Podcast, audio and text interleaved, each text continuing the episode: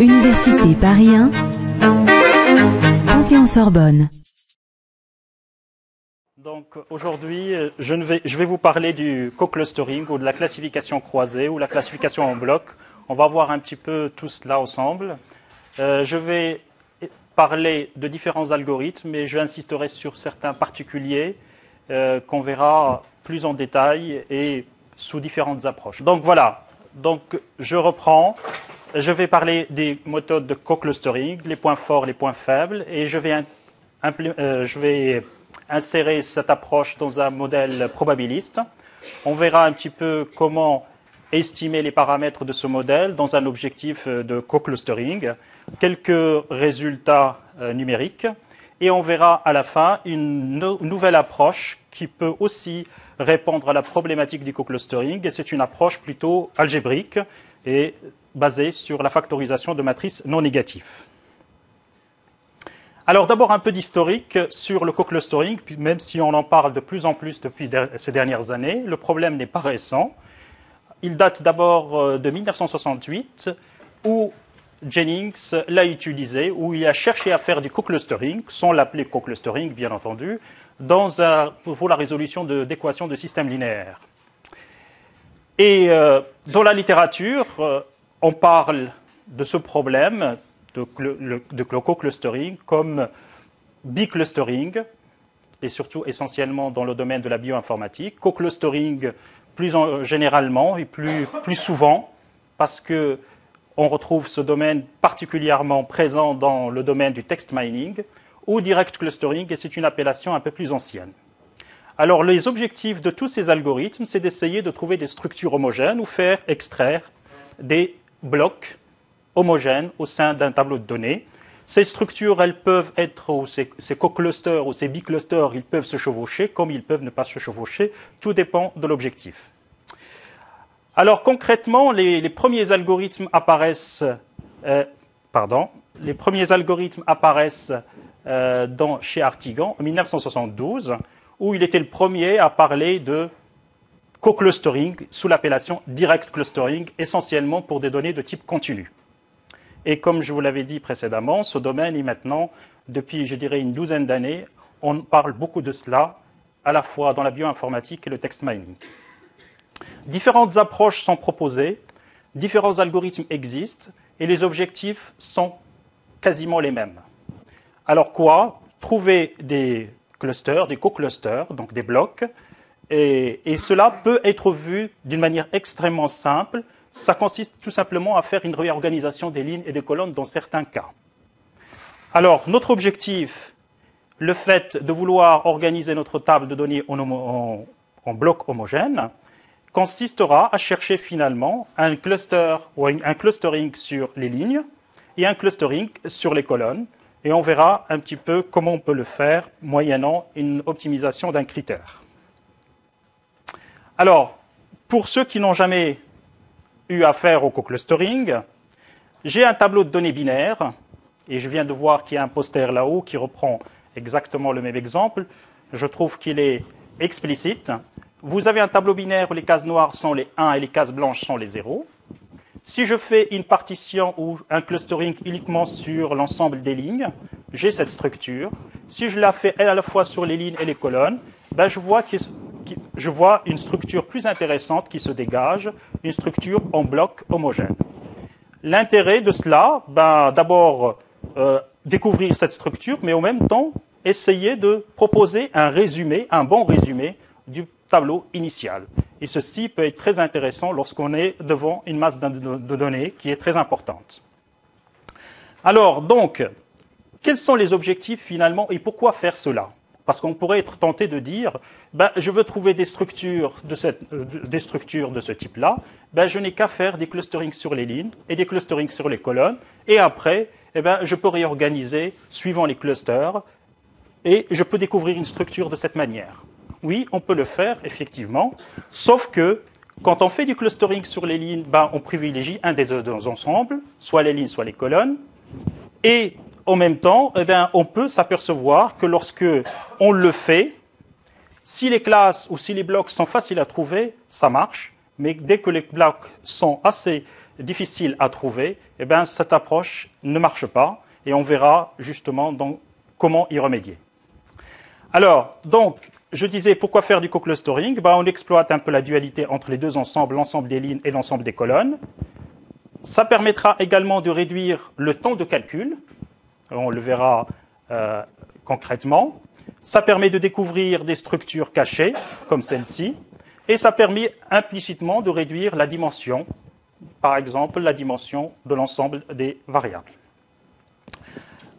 D'autres points, on en discutera, on en verra par la suite, ben, d'autres points que je n'ai pas cités ici, c'est la sparsité aussi, ça peut d'une certaine manière permettre de surmonter le problème de la sparsité et également euh, d'autres aspects dont je discuterai par la suite.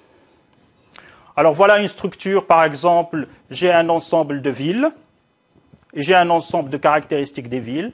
Ben, il est très intéressant de trouver une structure de blocs homogènes de 1 et de 0 présence ou absence d'une caractéristique dans un groupe de villes. Alors, les applications sont, je dirais généralement, euh, tournent autour du text mining et de la bioinformatique. Donc, le text mining, eh ben, lorsqu'on cherche à faire du clustering à la fois sur les documents et les mots, et je dirais à ce point-là, sur ce point-là, même si l'objectif n'est pas faire du co-clustering, utiliser des algorithmes de co-clustering s'avère beaucoup plus efficace que des algorithmes classiques.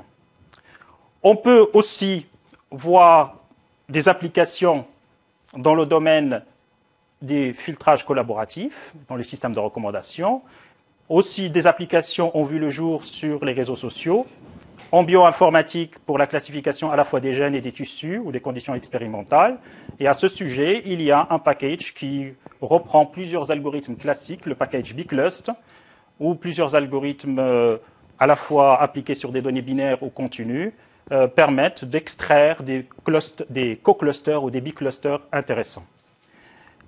Il y a également un autre euh, outil qui s'appelle Bicat, donc écrit en langage Java, où on voit également d'autres algorithmes permettant de faire du biclustering, faire dégager par exemple des clusters comme on voit ici homogènes. Alors, pour pouvoir euh, parler plus en détail des critères, des algorithmes et des modèles, j'aurai besoin de quelques notations. La matrice grand X sur laquelle on travaille, euh, c'est une matrice qui peut être à la fois binaire, quantitative ou tout simplement correspondre à un tableau de contingence. J'appellerai grand I l'ensemble des lignes, grand J l'ensemble des colonnes. Et, comme je disais, chercher des blocs homogènes, dans certains cas, peut être vu comme la recherche d'une partition en ligne et d'une partition en colonne.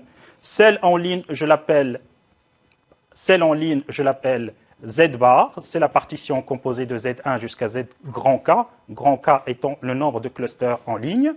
Ce cluster peut être vu comme un, euh, je dirais, ce clustering peut être vu comme un vecteur, ou le résultat peut être vu comme un vecteur Z, composé de Z1 jusqu'à Zn, qui contient tout simplement l'indicateur ou le label de la classe à laquelle appartient une ligne. Généralement, et on verra dans les notations, généralement, on peut aussi utiliser une matrice de classification binaire, comme je l'ai décrit dans cet exemple-là. On fait exactement la même chose pour une partition en colonne, en M cluster, donc M classe. Donc on n'a pas nécessairement le même nombre de classes en ligne et en colonne, et on adopte exactement les mêmes notations. Ainsi, pour un bloc, ZKWL, eh ben, il va être défini par l'ensemble des XJ tel que le produit de ZIKWJL est égal à 1. Donc ça veut dire que la cellule ou la valeur XIJ appartient au bloc ZKWL. Alors je donne juste un petit exemple. Voilà, j'ai un tableau binaire. Mon Z, ici, j'ai les, les, labels ou les étiquettes pour qu'un individu appartient à la, classe, à la classe donnée. Ici, j'ai deux classes. La même chose en W que je peux noter de cette manière-là. Et là, j'ai une classe Z1 qui est composée de ABD et Z2 de CEF, ainsi de suite. Les matrices de classification qu'on va considérer sont des matrices binaires, ici et ici, et le nombre de points appartenant à une classe de données, je le note par la cardinalité de ZK, c'est-à-dire la cardinalité de la classe. Donc ce sont des notations classiques intéressante pour la simple raison, c'est qu'on pourra passer de la classification dure à la classification floue sans modification, sans modification importante. Alors, maintenant, concernant les algorithmes, alors je disais que Artigand, en 72, il y avait déjà des premiers algorithmes concernant des données et principalement des données continues. Ici, je cite différents algorithmes qui sont utilisés. Les algorithmes à la fois sur des données binaires, sur des données de table de contingence, sur des données continues et même sur des données de type qualitative, par exemple un questionnaire. Entre 70 et 83, tous ces algorithmes-là ont été proposés par Gérard Govert, qui ils étaient implémentés à l'époque dans un logiciel et qui sont, on va voir, très simples d'utilisation et qui optimisent des critères, on va dire, euh, répondant à l'objectif cité précédemment. Alors, tous ces algorithmes-là cherchent à tout simplement à minimiser un critère ou à maximiser un critère que j'appelle C, qui dépend de la partition en ligne Z, de la partition en colonne W et d'un centre qui va, si vous voulez, répondre à la, euh, qui va correspondre au résumé. Alors, A, ça sera justement le résumé, qui sera de taille K fois M. Alors, la particularité de tous ces algorithmes, c'est qu'on va avoir le résultat ou le résumé qui est de la même nature que les données initiales. Ici, ben, on va avoir un A composé de valeurs binaires ici des valeurs qui correspondent à des occurrences, donc des fréquences absolues, et ici ce sont des valeurs continues, et ici ça va être tout simplement des modalités. Alors, ah, pardon, ici, le C, c'est-à-dire le critère, eh bien, il va dépendre du type des données. Alors, on peut voir ça sous une formulation simple, comme un modèle, où j'ai la matrice grand X que je voudrais approximer par Z, A, W transposé. Et on va voir justement que cette écriture-là pourra être exploitée dans une autre approche pour trouver Z et W. Alors, si j'ai un tableau binaire, si j'ai un tableau binaire, mon objectif, c'est de trouver un résumé de type binaire.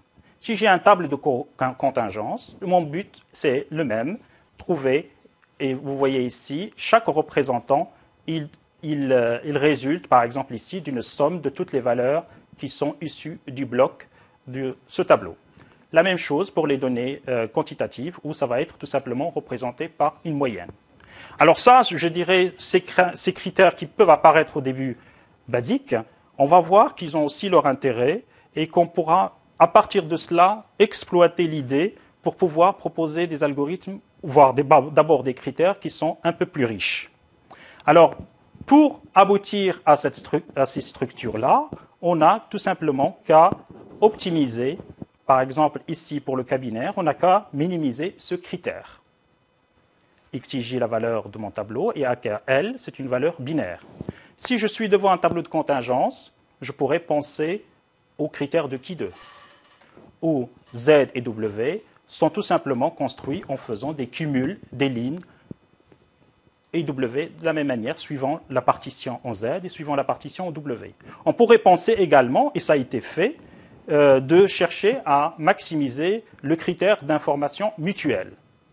Et on verra justement qu'il y a un lien entre les deux sous, à partir d'un modèle de mélange.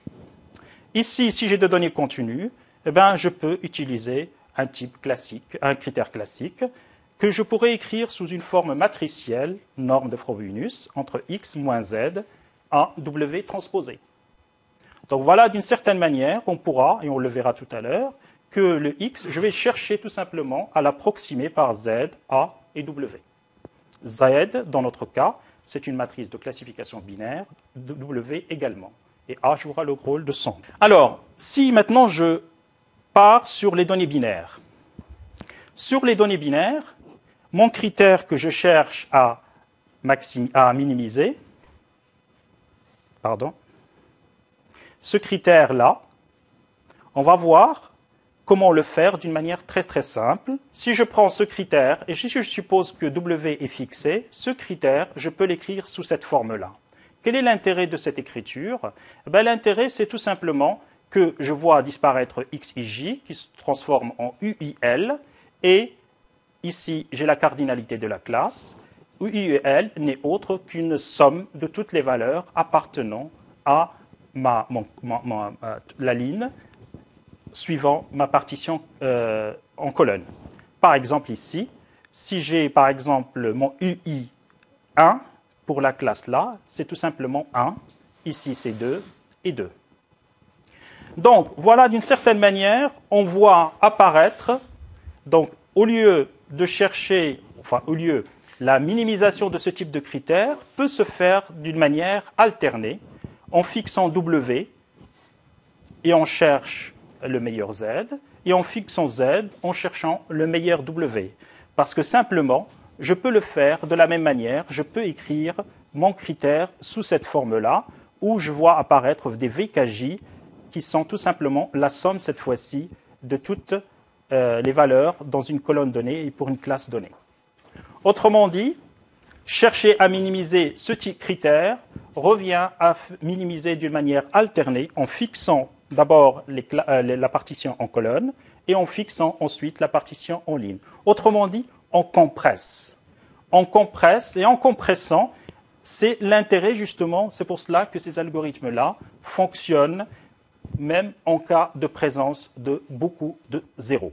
Donc même pour les matrices creuses, eh ben, qui représentent un handicap pour des algorithmes classiques, le fait de compresser en ligne et en colonne, ça permet d'une certaine manière de surmonter relativement, ou je dirais surmonte sur euh, la, la sparsité. Alors, pour résumer, donc j'ai la minimisation de ce critère CZWA, je peux la faire d'une manière alternée, mais en travaillant sur des matrices réduites.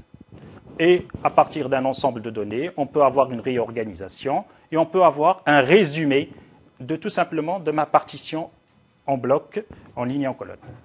Alors, maintenant qu'on a fait ça, eh bien, on a envie de passer à l'étape d'interprétation et on a besoin de savoir qu'est-ce qu'on a obtenu. Eh on peut utiliser tout simplement un peu de statistiques descriptives, regarder euh, le degré d'homogénéité de chacun des classes, de, chacun des blocs. Par exemple, ce bloc, euh, euh, celui-ci, est le plus homogène par rapport aux autres. Alors, homogénéité ou hétérogénéité, c'est tout simplement 1 moins l'homogénéité.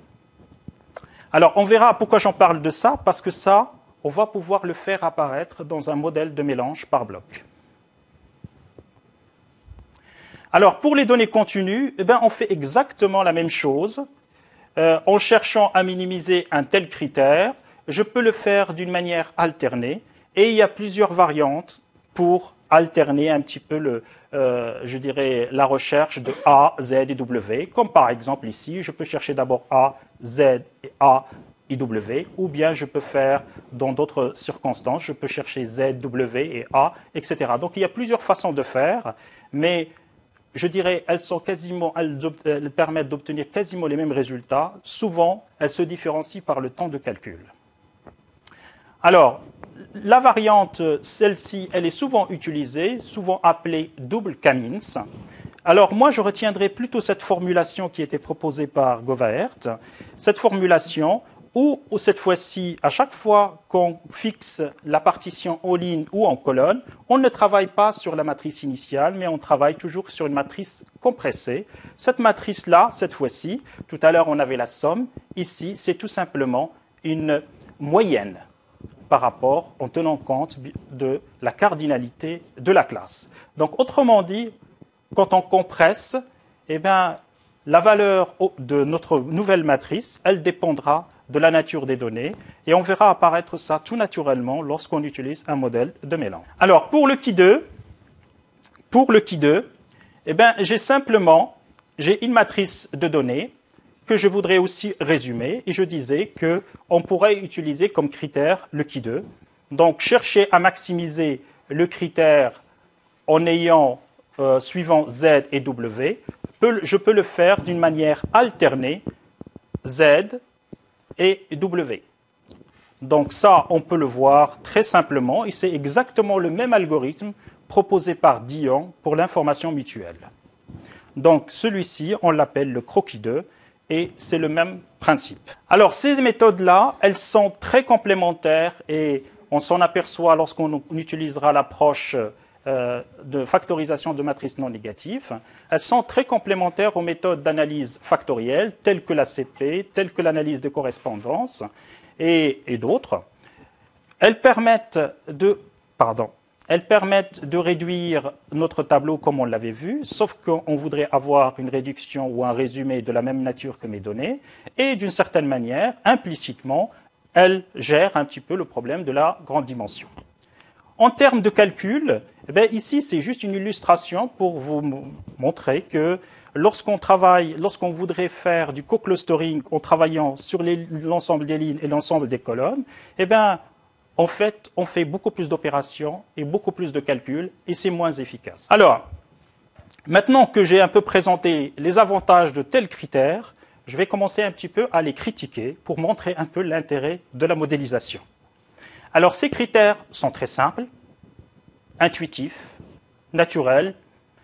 Malheureusement, on va voir que ces critères-là, on est un peu frustré de ne pas savoir, quand on les utilisait avant, quel est le modèle qui est derrière. Alors, un autre point, un autre point très important, et ça c'est dans la pratique, c'est que malheureusement ces algorithmes-là, ils ne sont pas très efficaces lorsque la structure en bloc elle est difficile à trouver. Souvent, ça dépend du degré d'homogénéité ou d'hétérogénéité des blocs, qui ne sont pas toujours égales, et on va voir pourquoi. Euh, aussi, lorsque les proportions sont très différentes, par exemple ce genre de structure, il suffit que les classes ne soient pas ou les, classes ne sont pas trop faciles à trouver. Et eh bien, le fait que j'ai des proportions très différentes, ça handicape ce genre d'algorithme et c'est tout à fait naturel parce qu'on ne voit pas les proportions apparaître dans tous ces critères. De même, on ne voit pas le degré d'homogénéité ou d'hétérogénéité qui apparaît dans tous ces critères. Regardez par exemple rien que dans le cas continu, on ne voit pas apparaître de variance. Et ici, par exemple, on ne voit pas apparaître les proportions des classes en ligne et en colonne. Et ça, c'est très handicapant pour des algorithmes de clustering. Alors, ensuite, l'objectif, donc, c'est d'insérer un peu tout cela dans un contexte modèle de mélange. Et on va justement proposer, ou pas discuter, le, le modèle de mélange par bloc, ou l'attente block model, et qui va nous permettre d'une certaine manière de trouver, de proposer d'abord de comprendre qu'est-ce qui est caché derrière ces critères, de proposer de nouveaux critères et de, bien entendu, de proposer de nouveaux algorithmes. Alors ici, je dirais, c'est pas la peine. Alors maintenant, on va voir un petit peu, euh, je dirais, le modèle concrètement, quelques euh, modèles suivant la nature des données et on passera un petit peu à l'estimation. Alors, le modèle d'abord de mélange par bloc, avant d'aller plus loin, je reprends juste une, formulation différente euh, par rapport à ce qu'on voit souvent. J'ai ici, j'exprime directement la vraisemblance euh, de mes données, sachant que je considère que mon échantillon des lignes est ID. Je peux l'écrire sous cette forme-là. Donc ma vraisemblance, elle s'écrit sous cette forme-là. Alors maintenant, sous certaines hypothèses, et surtout d'hypothèses euh, d'indépendance conditionnelle, ça, je peux l'écrire sous cette forme. Alors, Z appartient à l'ensemble de toutes les partitions possibles, P de Z, F de X, sache conditionnellement à Z alpha. Alors, à partir de ça, eh bien, on peut penser à étendre cette formulation au cas croisé. Et là, on pourrait tout simplement pardon, on pourrait tout simplement, au lieu d'avoir Z, on a Z et W. Et au lieu d'avoir P de Z, on a P de Z, W. Et au lieu d'avoir une indépendance conditionnelle par classe, ben on l'a par bloc. Alors, c'est ce que je reprends ici. J'ai Y qui est Z fois W. Mon hypothèse est la suivante. Et mon expression de tout à l'heure de f de x, elle prend cette forme-là. Ce qu'il faut retenir, c'est qu'on voit apparaître ici un terme qui dépend des proportions des lignes, des classes en ligne, un terme qui dépend des proportions en colonne, et un terme qui dépendra ou des densités de, probabilité, de fonction de densité de probabilité de chacun des blocs. D'accord? Donc le paramètre θ à estimer, il dépendra des proportions des lignes, des classes en ligne, des proportions des classes en colonne, et tout simplement des paramètres de ma fonction phi. Ces paramètres, ils dépendent de chaque bloc. Et on en a k fois m. Alors ce paramètre, il peut être un réel, comme il peut être un couple ou autre. Par exemple, je peux considérer que dans le cas quantitatif, ça peut être une moyenne et une variante. Alors ce modèle, comment on peut le voir pour mieux le, euh, digérer? Eh bien, vous avez tout simplement euh, par simulation, si je prends comment je simule suivant ce modèle, parce que c'est un modèle génératif, je simule, d'abord, je génère une partition en ligne, Z, suivant une distribution multinomiale dépendant des paramètres des proportions des classes en ligne. Une, je simule une partition en W, et à partir de là, je simule les valeurs associées, associées à chaque bloc K et L. Je regarde un petit peu ce qui se passe dans le cas binaire. Alors, je regarde ce qui se fait dans le modèle des données binaires ou le modèle de Bernoulli, euh, dans le cas simple, et ici dans le cas croisé. Alors, dans le cas simple, eh ben, j'ai cette expression classique que, qui dépend donc euh, le paramètre de Bernoulli qui dépend de chaque classe et de chaque variable, ce paramètre donc la probabilité. Cette probabilité, je peux l'exprimer sous forme de deux valeurs, chacune d'elles, je peux l'exprimer sous forme de deux valeurs, d'une valeur binaire et d'une valeur epsilon kj. Autrement dit, si j'ai ma probabilité qui est inférieure à 0,5, ça veut dire que j'ai ma valeur majoritaire qui est 0 et j'ai epsilon kj qui va correspondre au degré d'hétérogénéité pour une classe donnée et pour une variable donnée. Alors, je vous invite à utiliser ce genre de modèle. Euh, ils sont disponibles dans Mixmode, par exemple. Donc, le modèle des, si on regarde maintenant ce qui se passe pour le modèle en bloc par bloc, eh cette fois-ci, j'ai mon alpha KL, eh bien, je vais tout simplement le faire éclater en deux termes, un terme binaire et un terme epsilon KL qui appartiennent à 0, 1,5. Ceci, d'une certaine manière, nous rappelle un peu ce que j'avais dit tout à l'heure quand on utilisait le critère pour la classification croisée de données binaires. À la fin, j'utilisais un coefficient d'hétérogénéité pour pouvoir mesurer le degré d'homogénéité de chaque bloc. Eh bien, ici, on a d'une certaine manière, il est déjà intégré dans le modèle. Alors, on va voir un peu l'intérêt de toute cette modélisation par rapport aux critères précédents. Mais avant de passer à cela, regardons déjà l'intérêt au point de vue parcimonie. Si je prends ce modèle dans le cas simple, et si je voudrais faire du co-clustering, je suis obligé de le faire à la fois sur les lignes et sur les colonnes. Et ici, je le fais d'une certaine manière directement. On voit qu'ici, on aura beaucoup moins de paramètres à estimer dans le cadre du modèle latent par bloc que dans ce cas-là. Alors,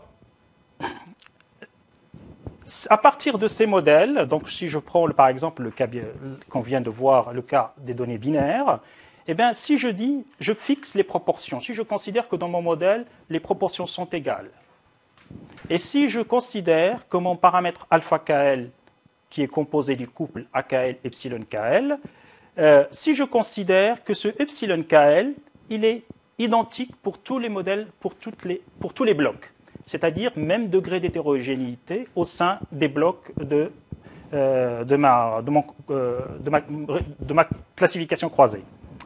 Alors, si, donc, si je considère qu'il y a le même degré d'hétérogénéité dans chaque bloc, eh bien, on va voir que d'une certaine manière, on va rejoindre des critères très très simples et celui qu'on avait dû voir il y a quelques instants.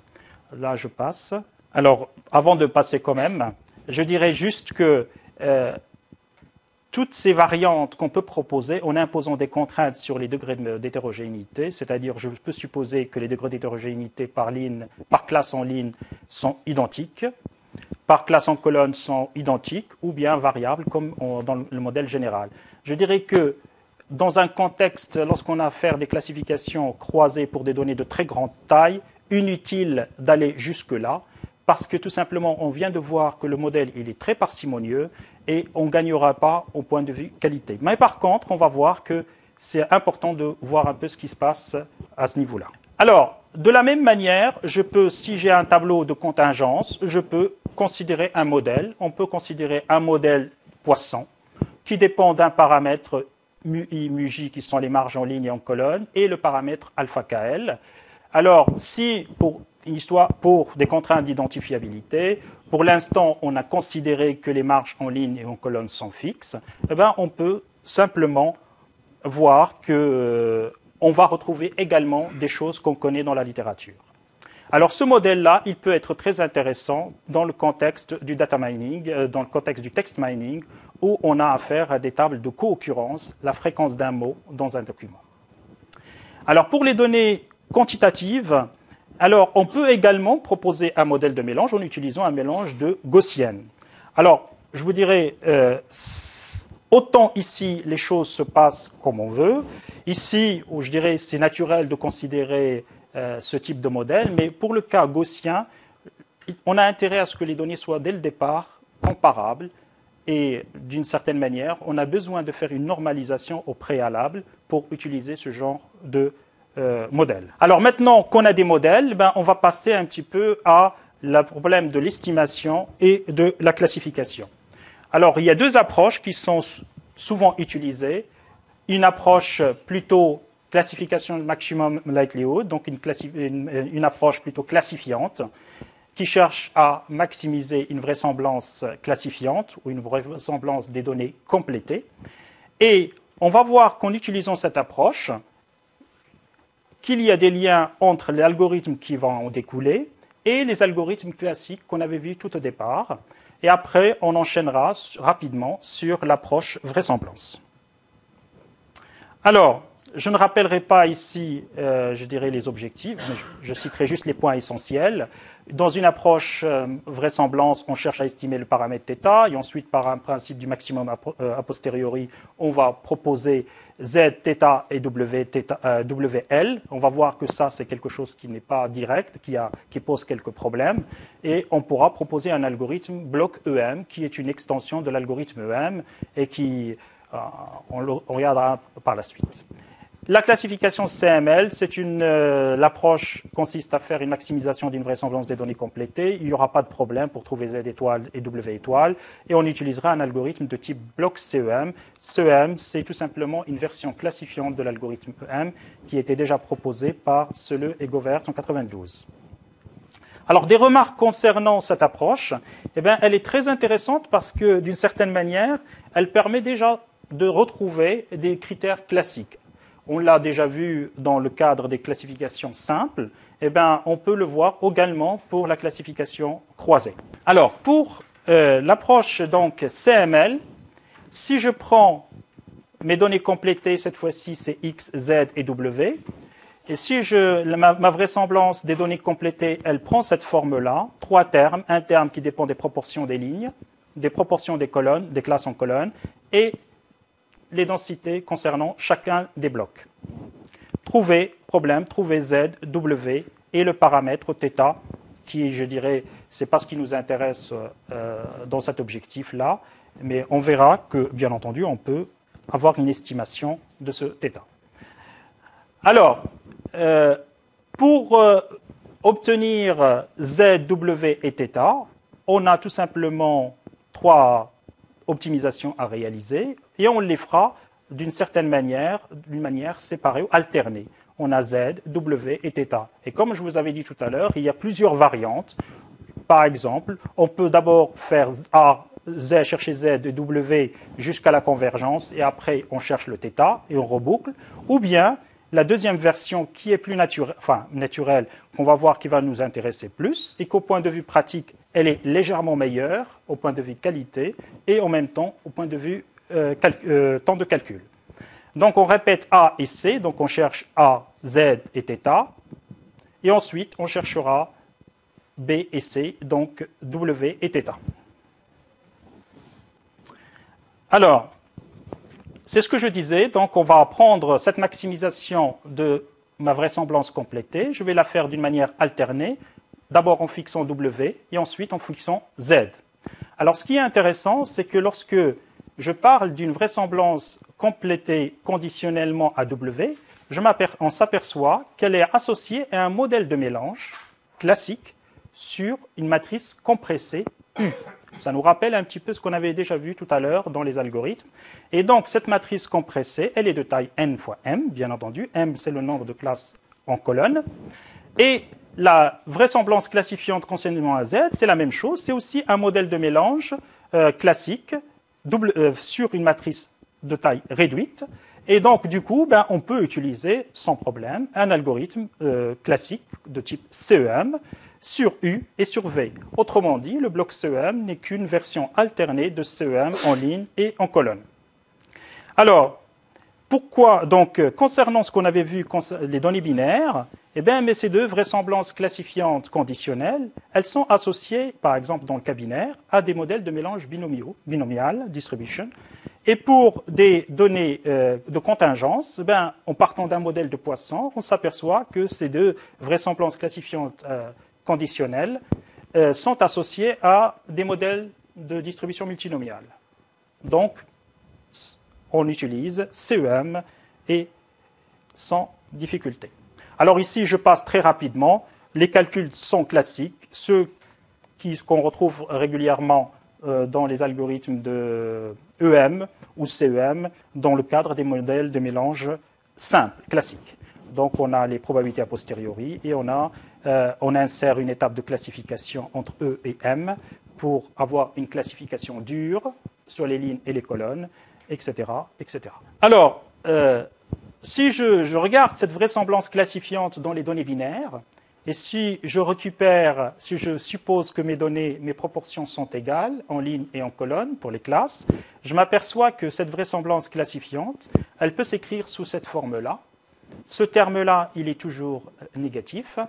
Eh bien, je m'aperçois que la maximisation de la vraisemblance classifiante est équivalente à la minimisation de ce critère qu'on avait vu tout à l'heure, le critère de classification croisée de données binaires qui a été proposé par Gérard.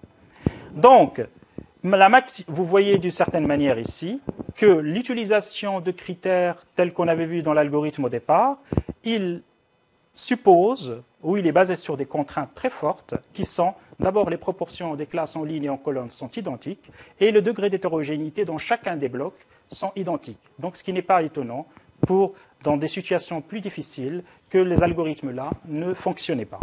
Donc BCEM, dans ce cas particulier, euh, donc, euh, donc n'est qu'un particulier de ce bloc CEM. On peut faire la même chose pour les données quantitatives, en utilisant un modèle de mélange gaussien. On s'aperçoit que si je prends les proportions égales, si je prends que les variances dans chaque bloc sont également égales, eh bien, je retombe sur un algorithme de type Kroek qui est basé sur le critère déjà défini au préalable. Si je considère un tableau de contingence, eh bien, cette fois-ci, on ne trouve pas le qui 2, mais par contre, on peut montrer que la vraisemblance classifiante à maximiser se réduit finalement à la maximisation d'une information mutuelle qui n'est autre qu'une approximation du qui 2. Donc, d'une certaine manière, et dans les trois cas de figure, on peut retrouver les algorithmes qu'on utilise en imposant des contraintes sur le modèle. Maintenant, voyons voir un petit peu ce qui se passe pour l'approche vraisemblance. Les choses ne se passent pas aussi simplement que dans l'approche précédente. Ici, on cherche, si on voudrait faire un EM classique, on s'aperçoit, que notre vraisemblance, euh, notre espérance conditionnelle s'écrit sous cette forme-là. Vous avez ici les probabilités a posteriori, les proportions des classes en ligne. Et ici, on a le troisième terme qui nous pose problème, qui dépend tout simplement, qui est la probabilité ZIK WJL égale à 1, c'est-à-dire qu'une cellule appartient à deux composants K et L, sachant que X est θ'. Donc ce problème, il devient non menable, et à cause de ce terme-là, donc on sera obligé d'émettre quelques hypothèses pour pouvoir euh, maximiser cette, euh, euh, espérance. Alors la première approche qu'on a utilisée, et je, je vais essayer d'aller un peu plus vite, la première approche qu'on va utiliser, eh bien, elle va se baser sur une approche, je dirais, floue, sachant que l'algorithme EM, comme il peut être vu comme un algorithme de classification floue, parce que euh, le critère à optimiser dans la classification floue s'écrit sous cette forme-là, où S est une matrice, au lieu d'avoir une matrice binaire, cette fois-ci on a une matrice de probabilité, et on a à chercher S et θ, et ça, c'est exactement ce qu'on fait dans EM. Alors ça, on voudrait un petit peu l'étendre dans le cas croisé, et on peut le faire au vu le théorème de Neil et Hinton, où on pourrait écrire toute tout, là où on peut appliquer EM, on peut l'écrire sous cette forme, on peut chercher à maximiser euh, un critère qui s'écrit sous cette forme-là. Alors, malgré ça, on aura besoin justement d'une euh, approximation variationnelle. On considérera que notre probabilité EIJKL n'est autre que le produit des deux probabilités a posteriori, en ligne et en colonne. Et du coup, ben, on a le critère flou à maximiser c'est tout simplement un critère qui dépend d'une vraisemblance classifiante floue, d'une entropie et de deux entropies, une somme de deux entropies, S et T. De la même manière, et je ne vais pas euh, euh, le, décrire, de la même manière, on va chercher cette fois-ci S, T et θ. Et là, on peut le faire avec un algorithme de type EM. Ce n'est pas exactement un EM. Alors, euh, je dirais, l'algorithme qu'on va proposer d'une certaine manière va reposer sur deux euh, maximisations alternées qui vont être obtenues par EM euh, concernant d'un critère dépendant de T et dépendant de S. Encore une fois, la matrice sur laquelle on travaille, en réalité, c'est une matrice qui va dépendre, c'est une matrice compressée, qui va dépendre cette fois-ci des valeurs et des probabilités. Tout à l'heure, c'était des valeurs concernant euh, les valeurs se trouvant dans les mêmes classes. C'est une fonction de, valeurs se trouvant dans la même classe en colonne ou en ligne. Eh bien, ici, elles sont d'une certaine manière euh, pondérées ou, la probabilité, va intervenir. Euh, exactement, enfin, on, ne peut obtenir les différents calculs comme ce qu'on avait vu tout à l'heure, mais cette fois-ci pour la version EM. Alors, pour que je puisse aborder la deuxième approche, je vais un tout petit peu aller plus vite, mais peut-être qu'on aura l'occasion d'en discuter au niveau euh, question. Alors, concrètement, quelle est la qualité de ce, type d'algorithme, EM ou BlockSEM, en termes de classification et d'estimation?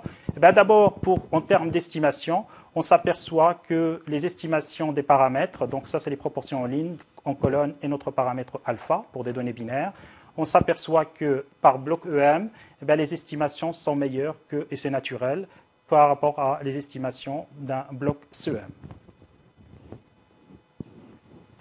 Quelques résultats numériques. Alors, donc on a procédé par des simulations euh, pour des données euh, générées par le modèle binaire de, Bernoulli. On a considéré différentes situations, des situations où les classes sont séparées, moyennement séparés et pauvrement séparés. Et ça, on sait comment le faire. Si vous avez des questions à ce sujet, on peut en discuter. Donc, on sait comment évaluer ou estimer le degré de mélange qu'on a. Et notre objectif, c'était essayer de voir un petit peu quel est le comportement de l'algorithme bloc EM et bloc CEM en termes de clustering et en termes d'estimation des paramètres.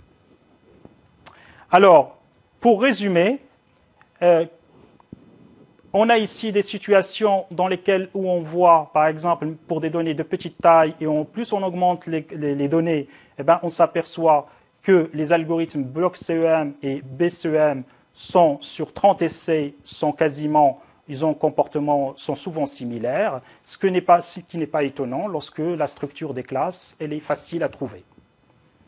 Alors, en termes d'estimation, euh, on voit quand même que euh, je dirais, l'algorithme BEM, il est largement au-dessus. Sur 30 essais, il est 20 fois meilleur, par exemple ici, etc. Et plus que le degré de mélange, plus que la taille augmente, mieux c'est.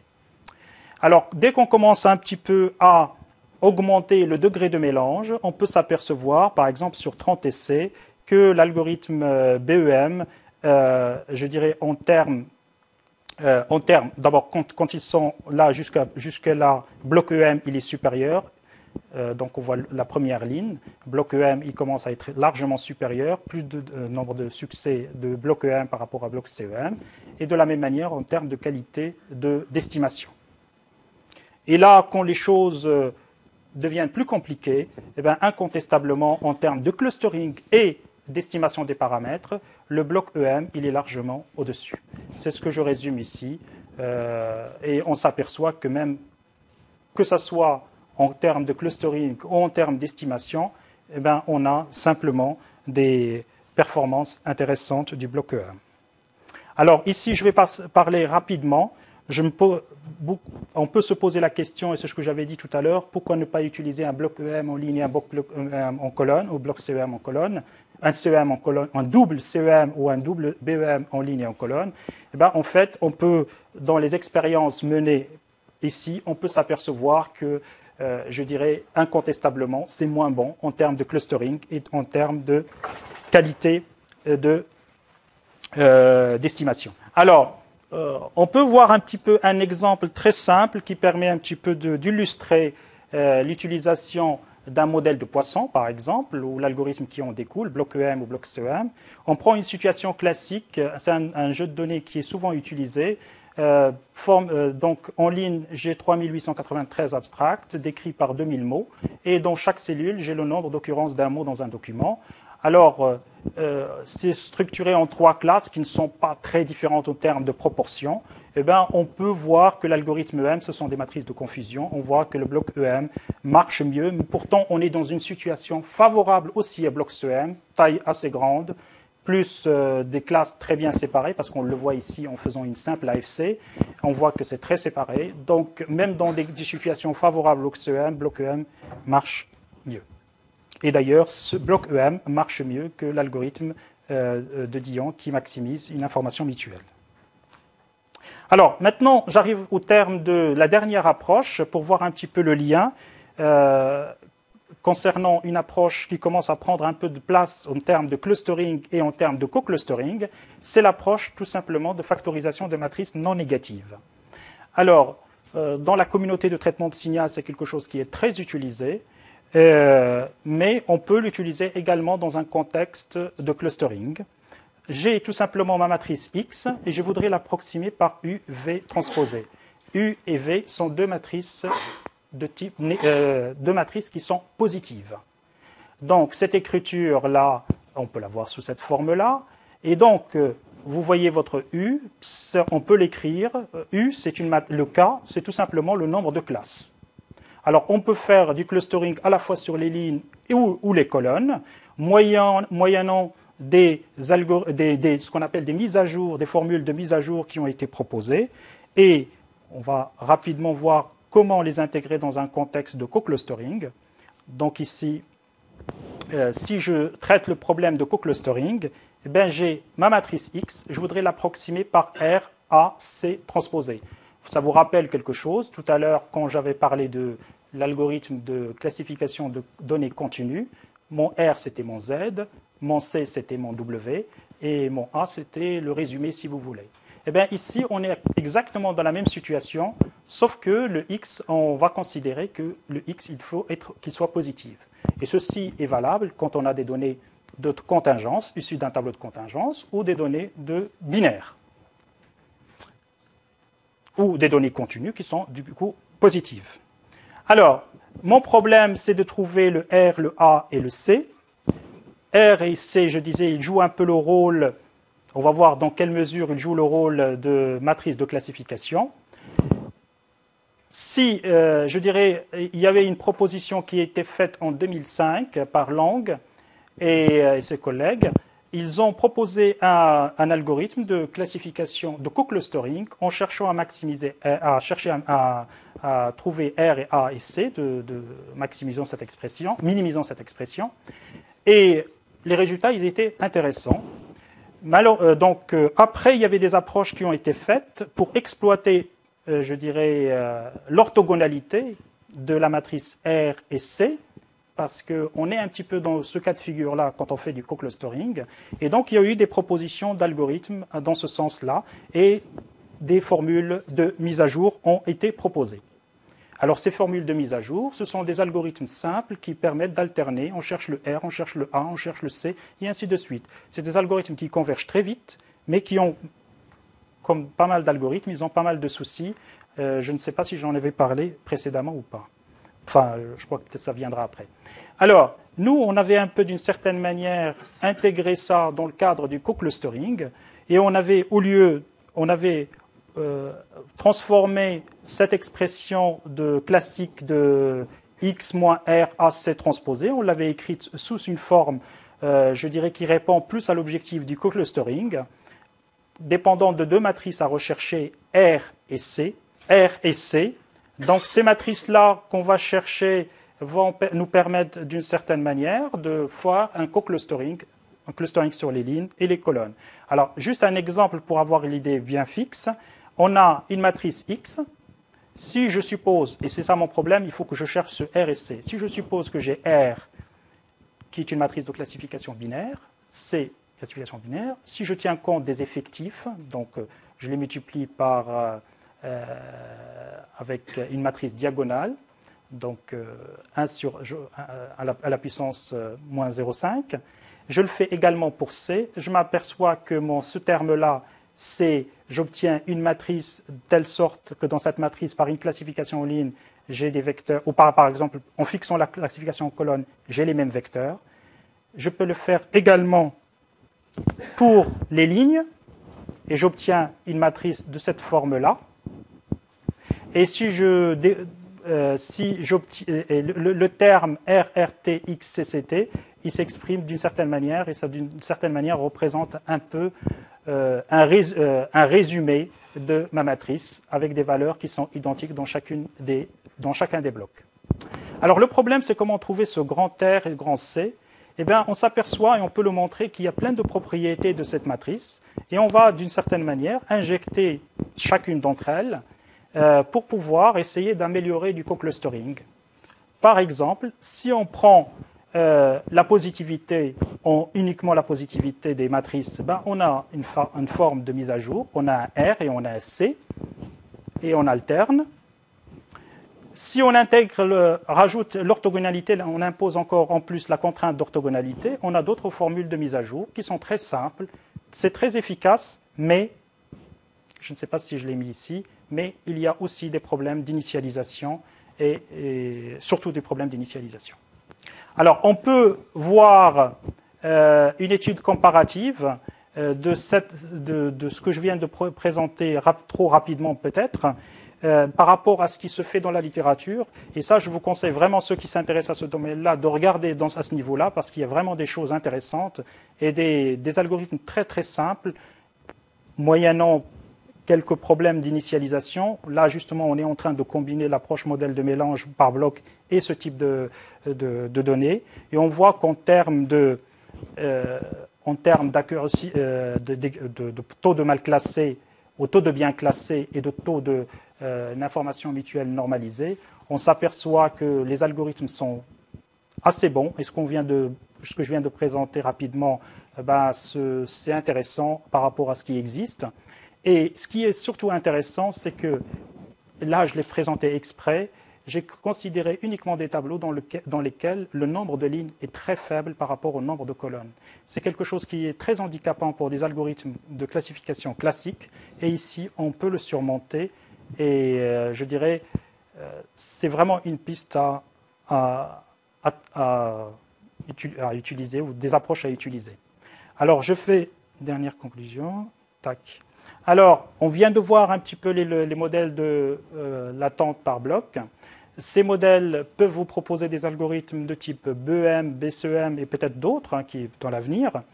le bloc EM, par exemple, c'est un algorithme qui marche bien en termes de clustering et estimation, donc euh, qualité d'estimation. On a vu un petit peu des illustrations sur les données binaires et contingentes. Je n'ai pas insisté sur les données continues pour d'autres raisons qu'on pourra peut-être l'occasion de discuter. Euh, euh, en tout cas, si on voudrait euh, se lancer un petit peu ou faire un peu le, lien avec l'approche de factorisation ou de trifactorisation de matrices non négatives, il ne faut surtout pas oublier le problème de la normalisation des données au préalable. Je n'en ai pas parlé tout à l'heure pour les données que j'avais utilisées, mais ça a nécessité une normalisation au préalable parce que sinon, ça n'aura pas de sens. Alors, maintenant, d'autres problèmes euh, très intéressants et très difficiles quand même, c'est l'évaluation du nombre de, blocs. Des approches bayésiennes sont utilisées par des collègues ici présents. Euh, il y a ces, modèles-là, on les a récemment utilisés pour, euh, pour une approche visualisation, en, travaillant, en utilisant ces modèles-là dans un contexte de, de carte de Cohen probabiliste. Et on a proposé des versions avec l'algorithme génératif topographique mapping à partir de, ces modèles-là, qui sont parcimonieux, je rappelle, et les, résultats sont intéressants. On peut aussi voir ces modèles-là dans un terme de co-clustering avec des contraintes, à la fois en bioinformatique ou en document clustering, c'est-à-dire le text mining. Et une piste aussi euh, très intéressante, c'est faire du, du, clustering hiérarchique à partir de ce modèle de mélange. Voilà, je vous remercie de votre attention. Et,